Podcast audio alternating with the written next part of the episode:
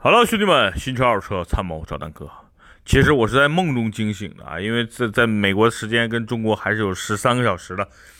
那个你们的佩佩同学刚才微信啊说，南哥赶紧起床给大家录音频，我就起来了，现在迷迷糊糊的。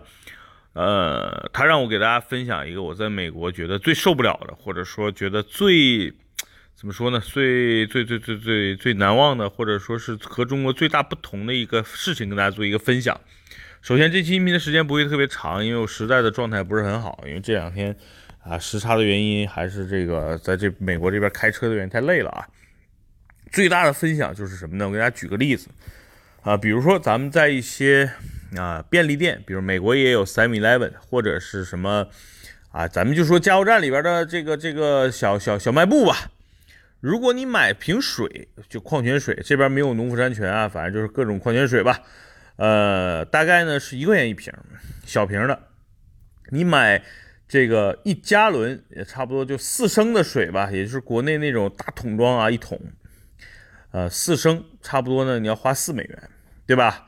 那如果说你在这边买加汽油啊，你你加一加仑，也就是差不多差不多四升吧，只要两块七，这点就让我太受不了了啊！这句话总结就是美国的汽油比水便宜，它就是这样的。在零售店，在加油站，你加一加仑的汽油啊，两块七、两块八、两块九，每个加油站的价格实时的浮动。你去买瓶水啊，可能就比这个油还要贵了。所以你看，在美国，没有人太在意什么油耗啊，太在意排量啊，就是由着性子，爽就行。有的人喜欢，哎呀，我不需要那么大排量，可能这车够开就行，所以他选个小排量的。并不是因为省油，是因为那车便宜。那有的人为了爽，对吧？他弄个六点七啊，五点七，甚至甚至啊六缸、八缸，甚至十二缸的车，他就为了爽。因为就是这样的话，它油也不贵。再给大家举个例子啊，就是呃，大家觉得，哎，你换算一升汽油的这个价格，跟国内其实也没差多少嘛，啊，这没差多少，就差一半嘛。国内呢，差不多七块多一升，美国呢，差不多三块多一升。啊，你这么一算，是啊，这个美国油也并没有太便宜，但是咱们要看人均收入比啊。举个例子，咱们同样都赚三千块钱啊，咱们三千有点少，咱们都赚一万块钱，对吧？如果说赚一万，然后呢，你每个月可能像南哥这样啊，就是我一周可能要加一次油，一次油要交五百块钱，那我这一个月在汽油的支出上就要两千块，对吧？我的一万除以两千，就是说我的百分之二十用来加油了，我的收入。那如果在美国啊，同样你赚一万美元，然后呢，也同样你一周加一次油，一周咱们就拿凯美瑞或者是奥迪 Q7 举例，你加一次油最多最多也就是四十块钱，你一周加一次，一个月才多少钱？四四一百六，咱们算二百，对吧？一万除以二百是百分之二。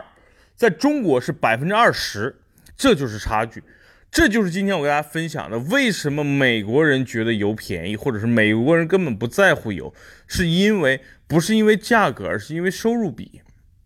一个月用车用油的钱只占收入的百分之二，在中国差不多占到百分之二十，这还是我按照一万元收入来算的啊，就这么简单。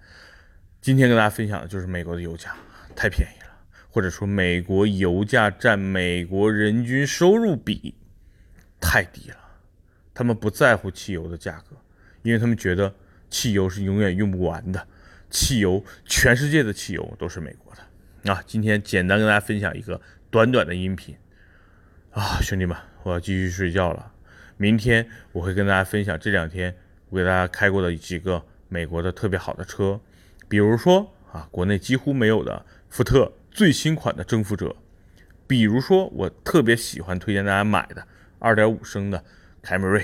啊，比如说这两天我开的卡罗拉，还有我最想买的一台轿车或者说跑车，美式跑车，到期的挑战者啊，我明天后天分别给大家介绍。今天就到这儿，拜拜，晚安，Good night。